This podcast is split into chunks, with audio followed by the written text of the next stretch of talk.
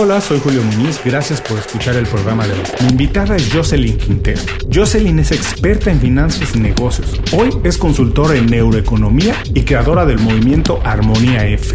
Nos va a platicar de eso en el programa y además nos va a platicar cómo es que llegó a vivir a un país tan maravilloso como Bélgica.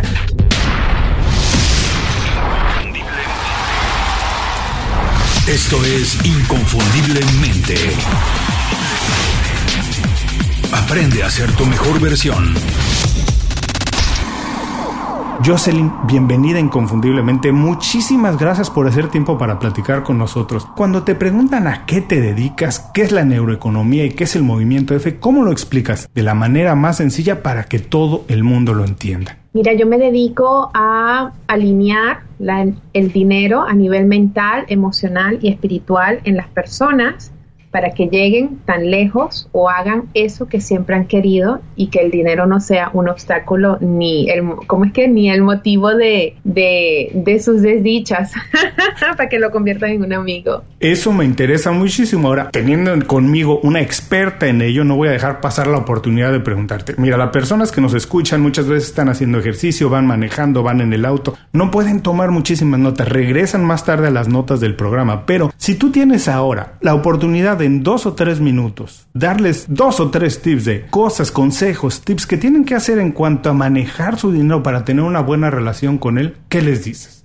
Bueno, yo diría que el, el 95% de las decisiones que nosotros estamos tomando hoy en día con el dinero o que las reflejamos en el dinero no son nuestras ni tienen que ver con nosotros pudiéramos decir que probablemente de ese 95%, el 50% viene de lo que llamamos economía o de llamamos la situación del país. Lamento decirles que es una ilusión y aquí lo vamos a hablar un poquito más profundo. En realidad eh, estamos, eh, el otro, el otro 45% tiene que probablemente, no sé, yo diría el 30% viene de aprendizajes que tuvimos desde los 0 hasta los 7 años o hasta los 14 años probablemente.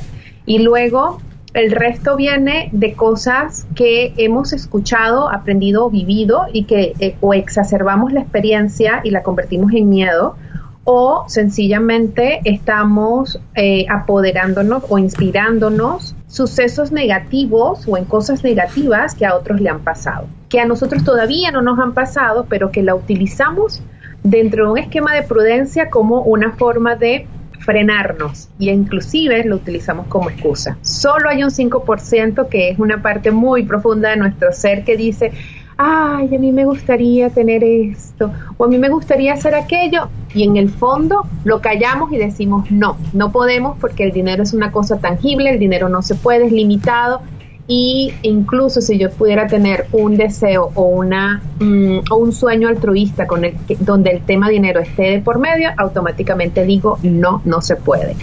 Y por eso estamos dónde estamos. Wow, qué interesante. Me, interesó mucho de tu respuesta que nos dices que las decisiones que hacemos con respecto al dinero, el 95% se compone de cosas ajenas a nosotros, ¿no? Que muchas veces estas tienen que ver o están dictadas por el entorno en que vivimos. Ahora, si esto es así, Jocelyn, ¿cómo podemos escaparnos de ello? Bueno, primero ahí hay un trabajo interesante que es el trabajo interno. Y el trabajo interno, bueno, no, me voy a ir mejor al 50%. Vamos a empezar a trabajar las capas. Fíjate, la primera capa que tenemos es la economía.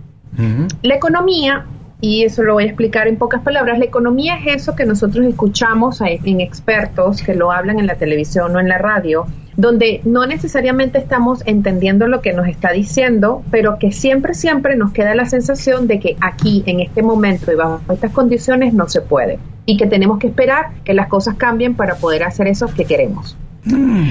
Ahora, eh, ¿qué es lo que pasa? Bueno, la economía se basa en unos factores donde, eh, y un método. Básicamente la economía tiene una materia que se llama econometría y la econometría lo que hace es hacer el uso de la estadística para tratar de entender o de proyectar o de comprender una situación económica en un momento dado. Ahora, todo lo que nosotros vemos, eso es por, ejemplo como cuando tú vas y te tomas una prueba de sangre. Cuando, y, supongamos que tú agarraste y esa noche, antes de la prueba de sangre, eh, tú te fuiste de fiesta y te tomaste, no sé, te tomaste cuatro cervezas belgas y al día, al día siguiente vas y te tomas tu prueba de sangre. Bueno, los resultados, estadísticamente hablando, porque eso también es una estadística, los resultados que va a dar en ese momento, o, en el momento en que tú recibes el resultado, ese resultado ya no eres tú, porque ya tu sangre cambió. Lo que te está dando es una descripción de cómo tuviste tú el día que se hicieron esas tomas de sangre. La economía funciona similar. Es decir, todo lo que nosotros estamos viendo de la economía, en realidad lo que estamos es escuchando cómo sucedió hasta el año pasado, hasta la semana pasada, hasta el mes pasado. No necesariamente está describiendo lo que está sucediendo hoy. Y el error, y aquí viene, el error es que utilizamos la economía para proyectarnos. Y es como que si tú estuvieras conduciendo viendo única y exclusivamente por el retrovisor y no por el parabrisas. Wow, esto está interesantísimo. Me encantó esta descripción. Estamos muchas veces tomando decisiones con información que no es la adecuada para tomar las decisiones porque no nos ayuda a ver hacia el futuro. Mucho de lo que estamos considerando para tomar una decisión, como dice, son mediciones que no reflejan el momento actual y no solamente eso, estamos decidiendo viendo hacia atrás y no viendo hacia el futuro, hacia donde queremos estar. Y que además, la mayoría de las veces la información económica que nos transmiten, que nos dicen, es que mira, la situación está más o menos así, así que todo lo que tengas o quieras hacer, más vale esperar, no lo hagas en este momento. Así es. Así es. Y lo otro interesante aquí, que, luego me voy entonces a, otra capa, es la economía, por ser una ciencia descriptiva social, no toca las emociones. Y al no tocar las emociones, hay ciertas variables donde, por ejemplo, Julio, ¿qué quieres hacer mañana? Eso no entra en las variables. Y como a veces le digo a la gente, Primero, uno de los avances es entender que la economía lo que hace es describir para tratar de predecir. Por eso es que la economía siempre se, se, basa en este tema de, bueno, ver lo que va a pasar y después explicar por qué no pasó lo que yo dije que iba a pasar y luego entonces hacer una proyección nueva sobre información nueva. Y lo otro es que, bueno, que, que, que siempre, siempre, y ese ha sido, ese ha sido para mí una prueba desde muy niña, ver las, mm, las noticias económicas y que siempre me quede esta sensación de más de miedo y preocupación que de entusiasmo y alegría. Entonces, esa es la impronta emocional que tenemos nosotros con respecto a la economía, al dinero, y a todo lo demás, porque además luego viene, bueno, las conversaciones que te escuchas en la calle, las cosas que los papás le dicen a los hijos, un niño quiere un juguete y la mamá automáticamente le dice, no, para eso no hay dinero, eh, ¿sabes? Entonces, al final, nuestra, nuestra relación, y ahora me voy a otra capa que tiene que ver conmigo, la relación que yo llego a tener con el dinero, muchas veces es de privación, limitación, no se puede, es poco, es limitado, no soy capaz aquí en este momento y en esta economía no se puede. Ojo, y esto es indiferente porque muchas veces nosotros, y ahora me voy a ir al trabajo del migrante, muchas veces el migrante dice voy a migrar porque me voy a ir a un entorno económico diferente. Y resulta que terminas inmerso en una dinámica de sobrevivencia económica diferente, que no es lo mismo. ¿Cómo es esto? ¿Cómo entonces quedamos inmersos en esta dinámica de sobrevivencia y no de creación? Bueno, porque es el mismo tema, porque nosotros venimos, suponte, tú vienes de México, ¿cierto? Sí. Ok, suponte, tú dices, bueno, mira, Julio se paró un día y estando en México dijo, pues mira, la situación en México no está buena. Eh, yo debería de estar ganando mejor o yo debería tener un mejor nivel de vida, que suele ser muchas veces la razón por la cual la gente migra. Y en medio de todo esto, entonces tú planificas una migración. Ahora, lo que antes te costaba a ti el, el costo de tu estilo de vida en México, una vez que ya tú cambias de país, ese costo de vida cambia también.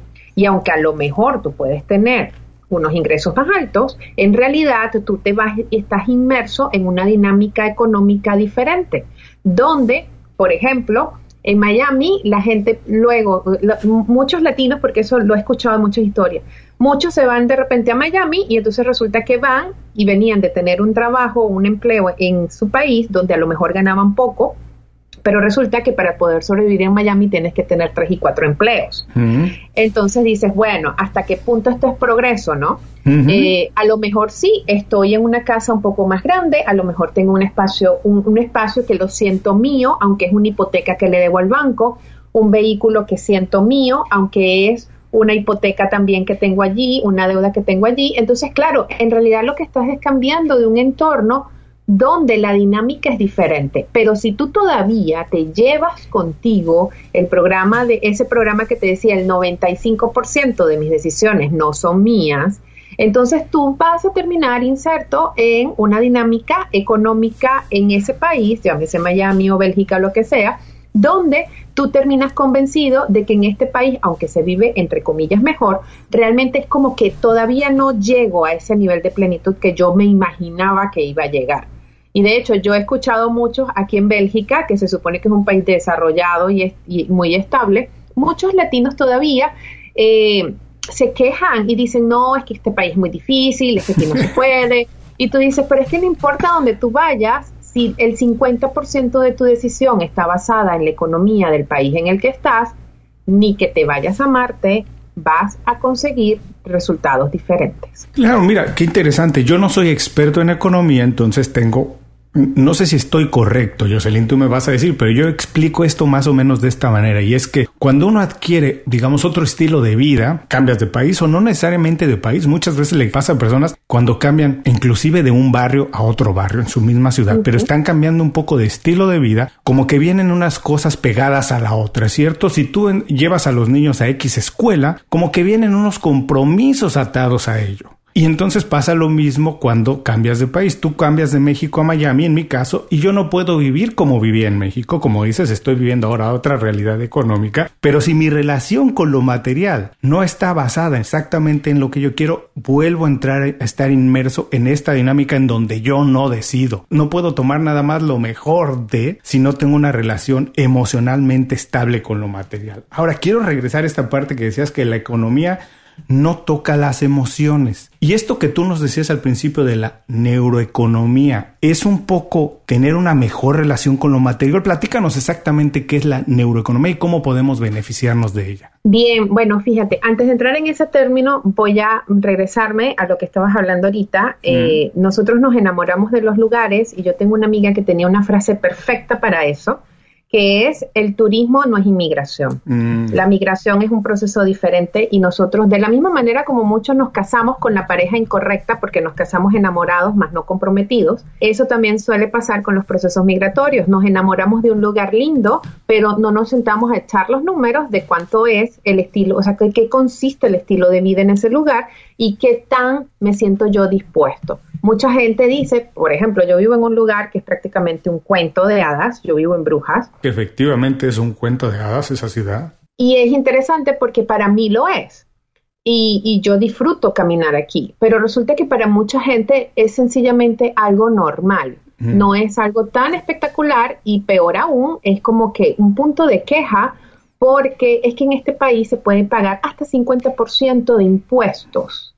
Entonces, yo que vengo de un país, vengo de Venezuela, que tiene sus dinámicas típicas latinoamericanas, lo veo y digo, pero si este lugar es un remanso de paz, es tan tranquilo, tan seguro. Entonces yo tengo una capacidad de ver cosas que el otro no ve. Ahora, ahí también está lo mío, que yo he gestionado, he sabido cuándo entrar en la dinámica social y cuándo salirme de la dinámica social para poder valorar lo que los otros en este momento no son capaces de ver. Ahora, vámonos al tema de neurofinanzas y neuroeconomía. Fíjate, ¿qué ha pasado? Bueno, eh, las finanzas y la economía, la economía realmente tiene 300 años, eh, tiene solo tres siglos y nosotros a veces lo tratamos como que si esto viniera, no sé, de los romanos o de los griegos. Los griegos solamente entraron en un, en un punto donde, donde definieron un solo término este, que se llamaba oikonomia, que tenía que ver con la administración de, los, de las cosas que nosotros tenemos para desarrollar un nivel de plenitud de bienestar.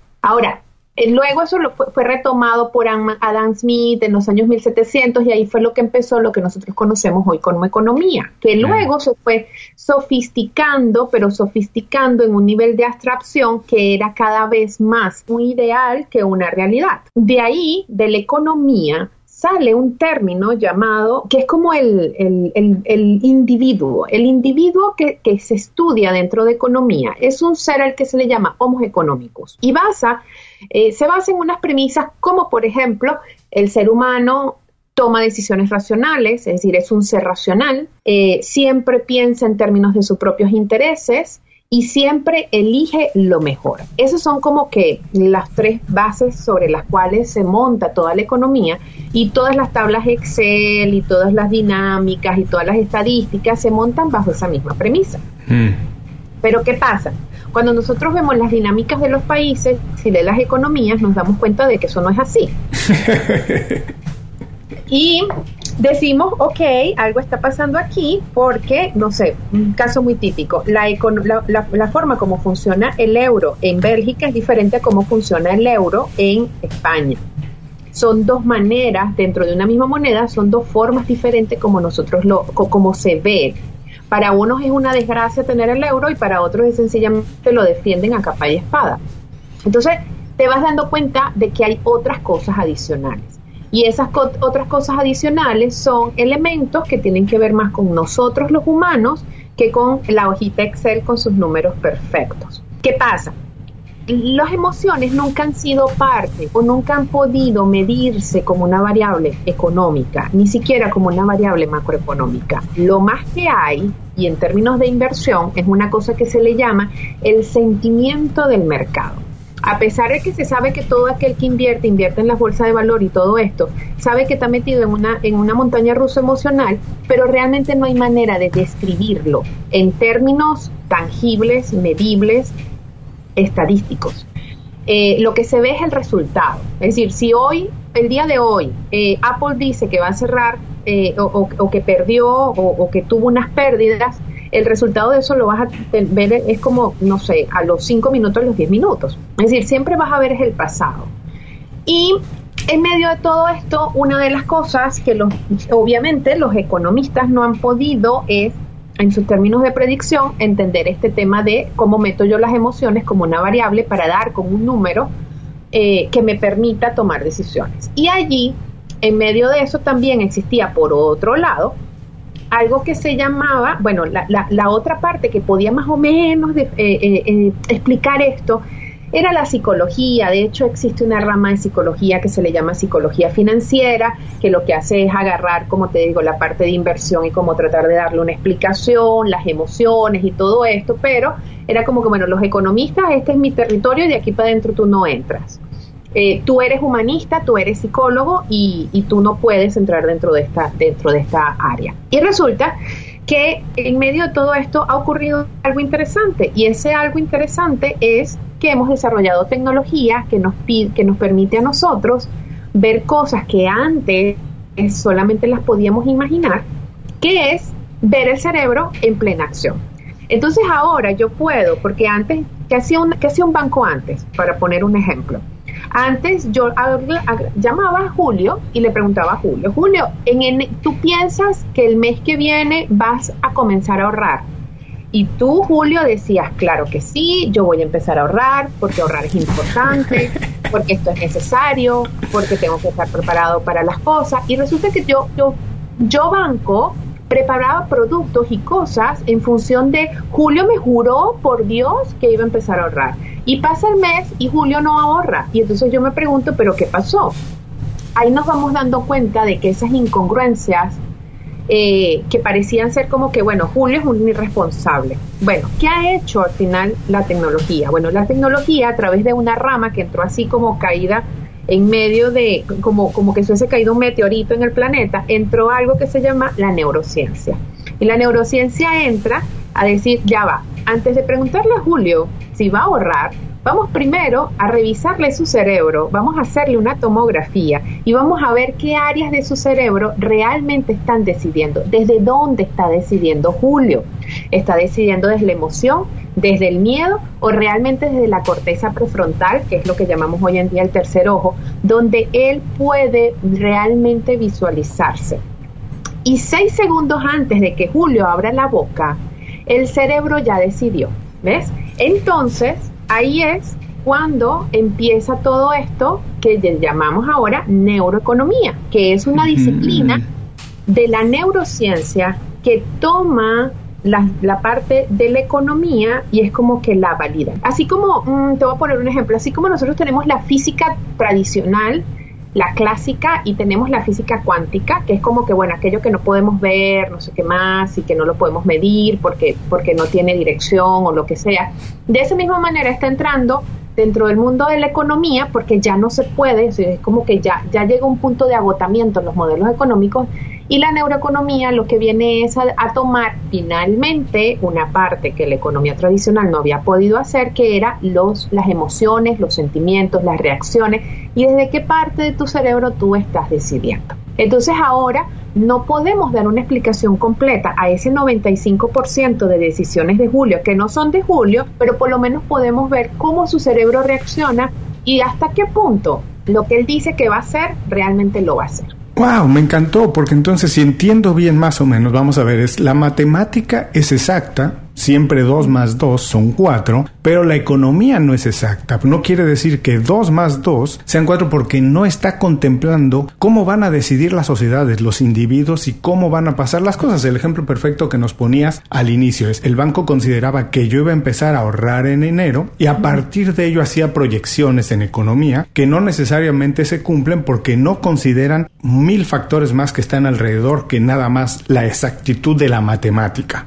Exactamente, así es. Ahora, Jocelyn, es interesantísimo. ¿Cómo llegaste a esto? ¿Cómo llegaste a todos estos conceptos y a encontrar aquí tu vocación? A encontrar que querías guiar, educar, ayudar a las personas a entender su relación con lo material, porque no es fácil o no sé cómo, cómo llegaste a esto.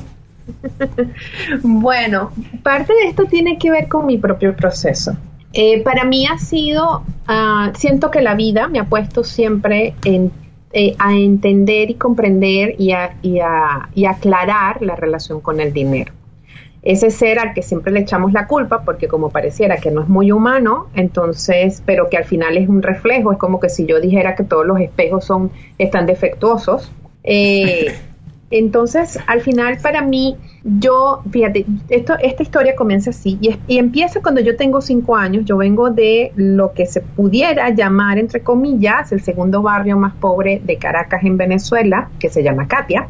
Y mi mamá toda su vida fue costurera y mi papá toda su vida fue camionero. Cuando yo tenía cinco años, ellos se divorcian y toda la temática la dinámica del divorcio y de la relación gira siempre en torno al dinero, el dinero que me debes, el dinero que me deberías de dar, el dinero que corresponde, el dinero que no sé qué más, y todo, y en ese momento yo, y claro, y cada uno de mis hermanos eh, eh, interpretó esa situación diferente de acuerdo con sus propios esquemas perceptivos, pero el mío fue el dinero. Ah, qué interesante. Es decir, es como que Jocelyn ya dejó de ser importante. El tema ahora aquí para hablar es el dinero.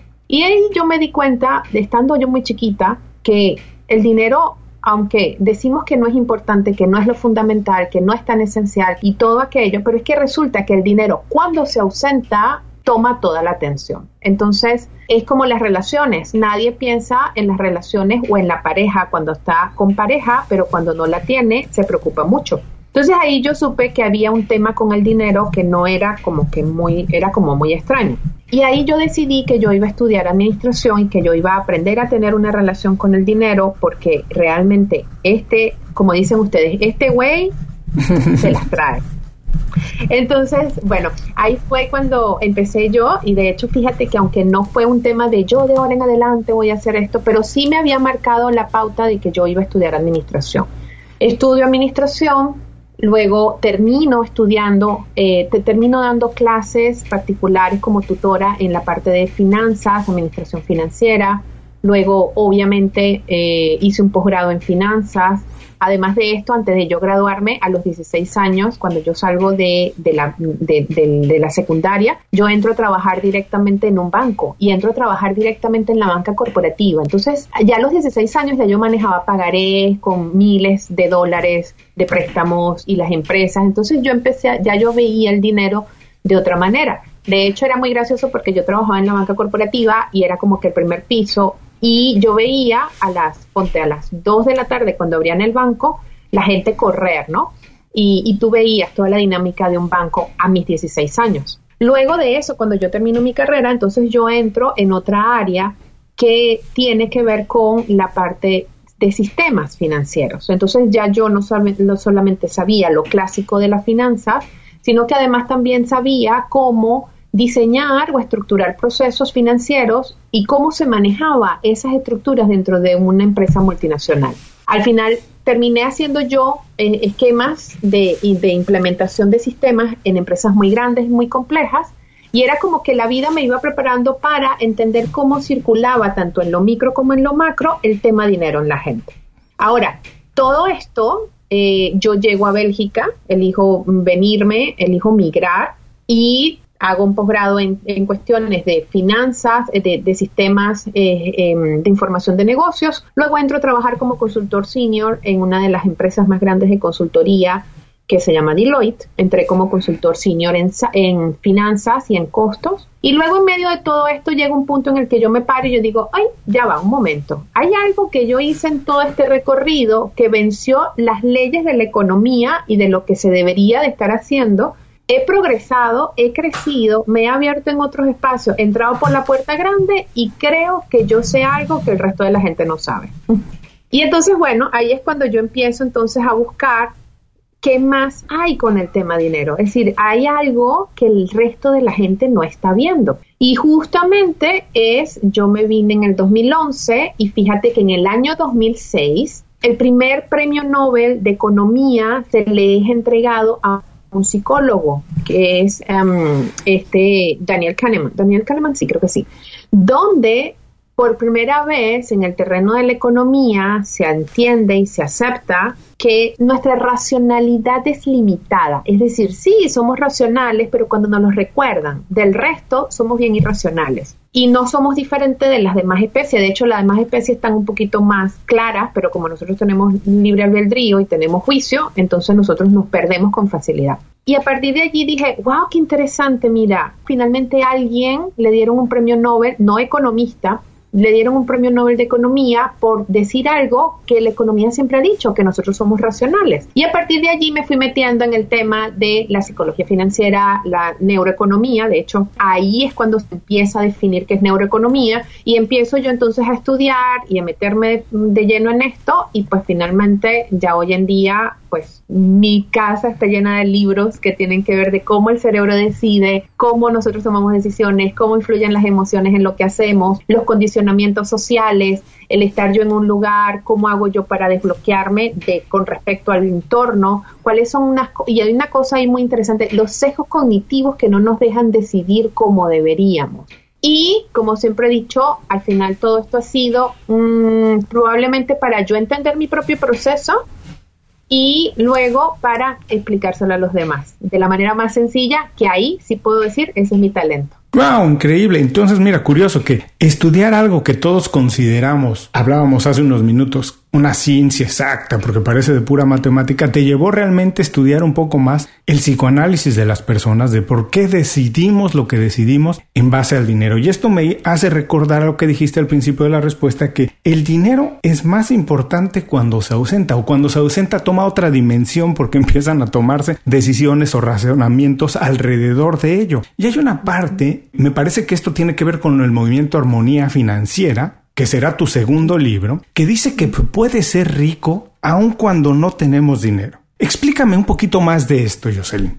Bueno, fíjate, la neuro mm, tenemos la, la, economía tradicional o las finanzas tradicionales, que es todos los modelos matemáticos desde un punto de vista mental, donde yo aprendo a dimensionar cosas. Eso es la primera capa y la que conocemos. Luego viene una segunda que tiene que ver con lo emocional, donde está inmersa la neuroeconomía, la neurofinanzas y cómo las emociones afectan mis decisiones. Entonces ya es un poco más el individuo y luego está la cultura, porque ese es otro tema. La cultura influye mucho. Es decir, puede ser Julio, a lo mejor el que está llegando a, a Miami, pero es que Julio se trae su propia cultura. Y si no eres capaz de entender cómo, cuáles son esos códigos que están dentro de tu propia cultura, las decisiones que tú vas a tomar van a ser más parecidos a Julio en México que a Julio en Miami, hasta que finalmente aprendas a incorporar dentro de tu propia cultura tus decisiones. Entonces, pero todo esto es neuroeconomía, neurofinanzas, lo emocional. Entonces ya te dije lo mental y lo emocional. Pero resulta que hay otra capa que no puede ser ni medida por las finanzas, ni tampoco puede ser entendida hasta este momento por la psicología, que es todo lo que no es visible, es decir, que tiene que ver mucho más con eh, lo espiritual. con lo filosófico, con el quién soy, qué vine a ser, qué tengo para dar y cómo en la medida en que yo me voy conectando con eso, pues definitivamente se van abriendo puertas irracionales, ilógicas y absurdas, pero al final se van abriendo puertas donde inclusive ya el dinero deja de tener ese, ese objetivo al cual yo me dedico y se convierte más bien el proceso al revés, es decir, el dinero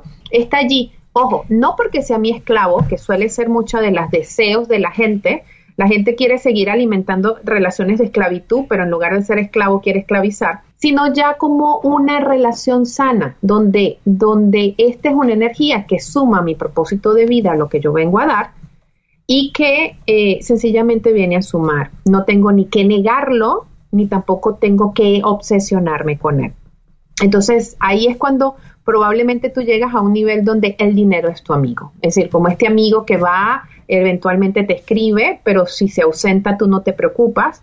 Eh, si llega, te alegras. Si quiere pasar el fin de semana en tu casa, pasa el fin de semana y eso podemos hacer una comparación con la cuenta bancaria. Es decir, si viene a pasar el fin de semana en tu cuenta bancaria, no te preocupa. Si se va, no te entristeces ni tampoco sientes que vas a perder la vida. Es decir, no hay un apego al dinero o el dinero ya no estimula tu sistema nervioso porque ya lo trascendiste. Eso es lo que nosotros hacemos en armonía financiera. Es decir, yo me voy a una capa que todavía no la podemos, o sea, la sentimos, sabemos que está allí, pero que la ciencia todavía no ha llegado. Y bueno, no sé si esa será mi contribución, pero hasta ahorita una de las cosas que yo puedo hacer, por ejemplo, bueno, no yo, a través de lo que yo, de lo que yo creé y de la manera como yo acompaño a la gente. Fíjate, a mí llega, llegan personas que tienen, yo tengo a alguien, una, una persona en España que, que llegó a mí con 90 mil dólares, 90 mil euros de deuda y aparentemente quebrada. Pero ese es un, o sea, eh, ahí lo que estás haciendo, esa persona en ese momento lo que se está es definiendo por lo que tiene. Mm. Entonces, ese es uno de los problemas de la riqueza. Mientras tú definas la riqueza como aquello que eres por lo que tienes, créeme que, o sea, vas a vivir en un nivel de apego y de miedo con el tema dinero. Mi trabajo con ella fue separar lo que tiene de lo que es y cuando trabajamos en ella como un ser rico, un ser próspero, un ser capaz, no importa dónde esté en este momento, lo que está sucediendo es sencillamente una condición, eh, es una situación, más no, no es su condición, entonces ella va a poder cambiar esa realidad. Y así lo hicimos y en menos de un año ya, ya había salido de los 90 mil euros de deuda interesante, el dinero empieza a aparecer de lugares donde, como siempre he dicho, no puedes definirlo en una hoja Excel, porque no puedes hacerlo. Me encantó esta parte que dices que la riqueza no es lo que tienes, sino lo que eres, y que además hay que tener una relación sana con el dinero. Y aprovecho para preguntarte, ¿cuál es el primer error que todos cometemos cuando hablamos o pensamos en dinero y que deberíamos evitar ya? Pensar que lo que tengo ahorita me define sea poco o sea mucho. Si yo me defino por lo que tengo, estoy en el camino equivocado, porque voy a pensar que para hacer más tengo que tener más y me voy a llevar hacer cosas que a lo mejor ni siquiera quiero o que no resuenan conmigo o que inclusive hasta éticamente no son convenientes, pero digo, bueno, total, es que yo si yo soy más, cuando yo sea rico, esa es una frase muy típica de la gente, la gente quiere hacer cosas y dice, bueno, pero cuando yo sea rico, ajá, ¿y qué tal si ya eres rico hoy? Entonces, ahí es cuando empezamos a ver, decimos, ups, imagínate, bueno, pero es que si yo, si yo soy rico, entonces eh, yo debería tener, por ejemplo, una mansión. Bueno, la pregunta es, ¿realmente tú quieres una mansión o eso es algo que se lo vistes al otro? Entonces es empezar a escucharnos un poco más, como el ser rico que ya somos y que los recursos que tenemos en este momento están sirviendo de forma perfecta y exacta para el trabajo que tengo que hacer hoy. Si no me resisto a eso y avanzo con ese nivel de confianza, va a llegar más, va a llegar menos, pero va a llegar lo que es. Y vamos a dejar de vivir pensando que yo formo parte del bando de los pobres. Visita inconfundiblemente.com. Descarga nuestras herramientas y aprende a ser tu mejor versión. Gracias por seguir con nosotros. Estoy platicando con Jocelyn Quintero. Jocelyn, estamos entrando a la última parte de la entrevista. Ha sido fascinante. De verdad que a partir de ahora voy a empezar a ver mi relación con lo material, no únicamente con el dinero, con lo material desde otro punto de vista. Nos has abierto una gama de oportunidades increíbles. Pero yo sé que tú eres muy buena en esto porque te he seguido en redes sociales y porque además trabajas con muchas personas. Platícanos, ¿cuál es una buena? Porque también esto tiene que ver con riqueza. ¿Cuál es un buen secreto para tener una buena red de contactos? Eh, pienso que servir y colaborar. Eh, en el servir está relacionado con, eh, de hecho, fíjate, cuando yo tengo una mala relación con lo material, siempre vivo pensando en yo necesito. Mm. Eh, cada vez que yo me digo yo necesito, yo estoy pensando en términos de escasez y estoy pensando en términos de, debilidad.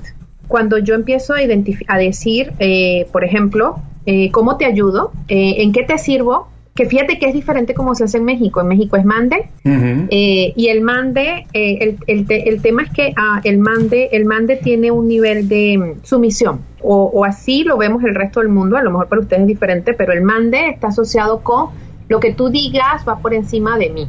Es decir, yo estoy aquí para mm, para, para lo que tú digas, que es diferente lo que yo necesito y desde mi estado de poder personal yo te ayudo.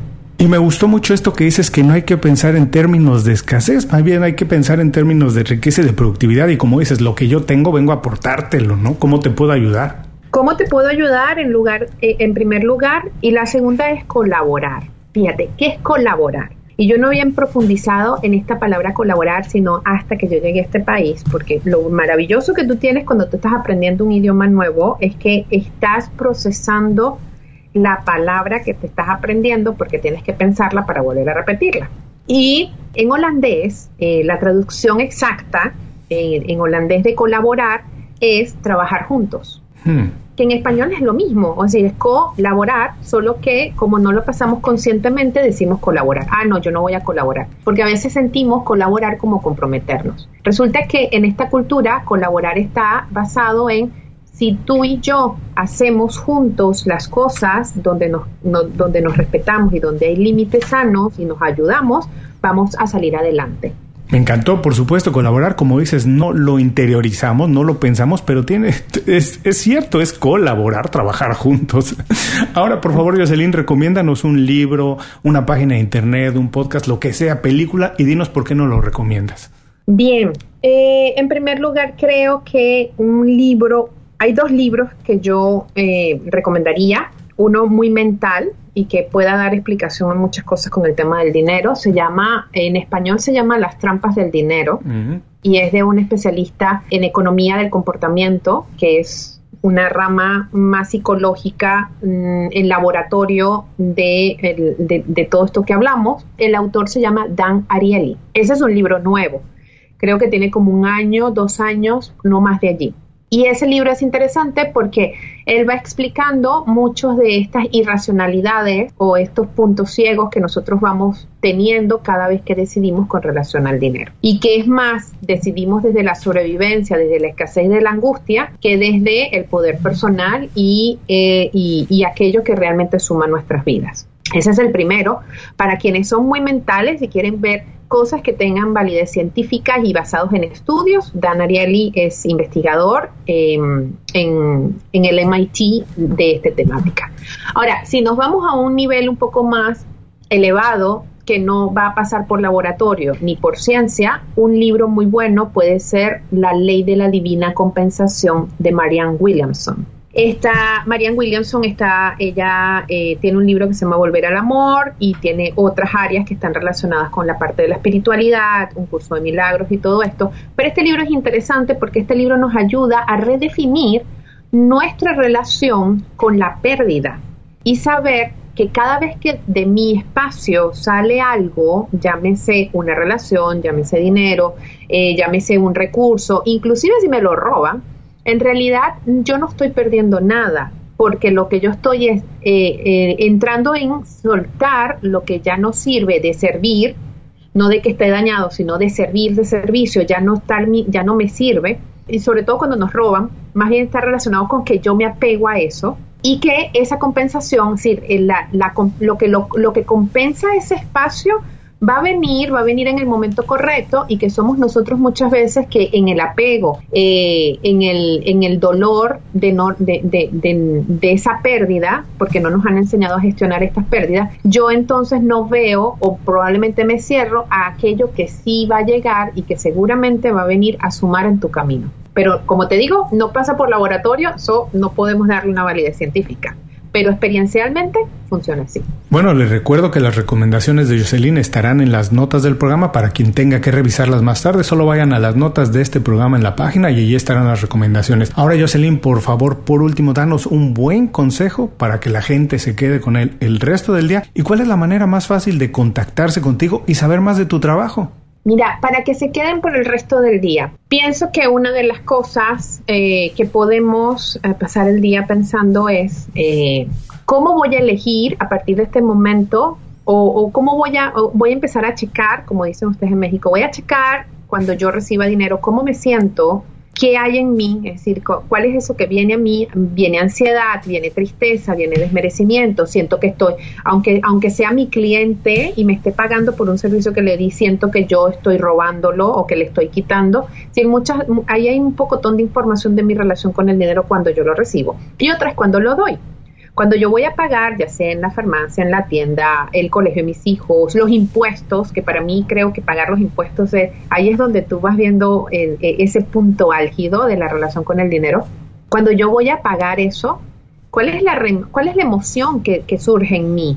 Siento que es injusto, siento que me están robando, siento que me siento, me siento explotado, aprovechado, maltratado, ese sentimiento es lo que nos va diciendo a nosotros cuál es realmente mi relación con el dinero, independientemente de la economía, porque siempre digo, en un mismo escenario, y yo que soy venezolana, en este momento veo a mi país y veo gente que está eh, en un estado total de desesperación, de angustia y de pérdida, y veo otros que están ayudando, aprovechando en, el, en el buen sentido de la palabra, de servir de una manera ética y que les está yendo bien en un mismo espacio Igual como puedo voltearme a ver Estados Unidos y decir, bueno, en este momento en Miami hay una persona que está, eh, está, está, está envuelta en una situación económica de deudas o lo que sea y está preocupada y angustiada y tienes otra que a lo mejor sí llegó y está construyendo lo que ustedes llaman el sueño americano. Es decir, tú puedes tener dos personas en el mismo espacio y una está haciendo una cosa y la otra la otra totalmente diferente porque no tiene que ver con el entorno, que ya te dije es el 50% de la mayoría de las decisiones, sino que tiene que ver conmigo. Y ahí es donde yo lo veo. Así, lo simple, cuando yo pago, cuando yo cobro, cómo me manejo yo, porque eso también habla de las mis relaciones y mi nivel de confianza con el mundo. Cuando yo no tengo confianza, yo acumulo, acumulo, acumulo. Cuando yo me siento en confianza, yo circulo, circulo, circulo. entonces, bueno, creo que esa va a ser una, una muy buena, eh, muy buen ejercicio que se lo pueden llevar de aquí en adelante para ir identificando eso. Y pues bueno, eh, pueden eh, ver parte de lo que nosotros hacemos en Armonía, en Armonía Financiera, que es la metodología. Armonía F es una revista que nosotros eh, ofrecemos todos los meses de forma gratuita, donde profundizamos temáticas de esto, le hacemos preguntas a las personas que ya trascendieron esa necesidad del dinero y ya dejaron de verlo como un fin para, para, para revolverlo a su santo lugar, como medio que es, y vamos deconstruyendo los procesos y las relaciones que otros tienen con el dinero. Y eso lo pueden conseguir en armoniafe.com.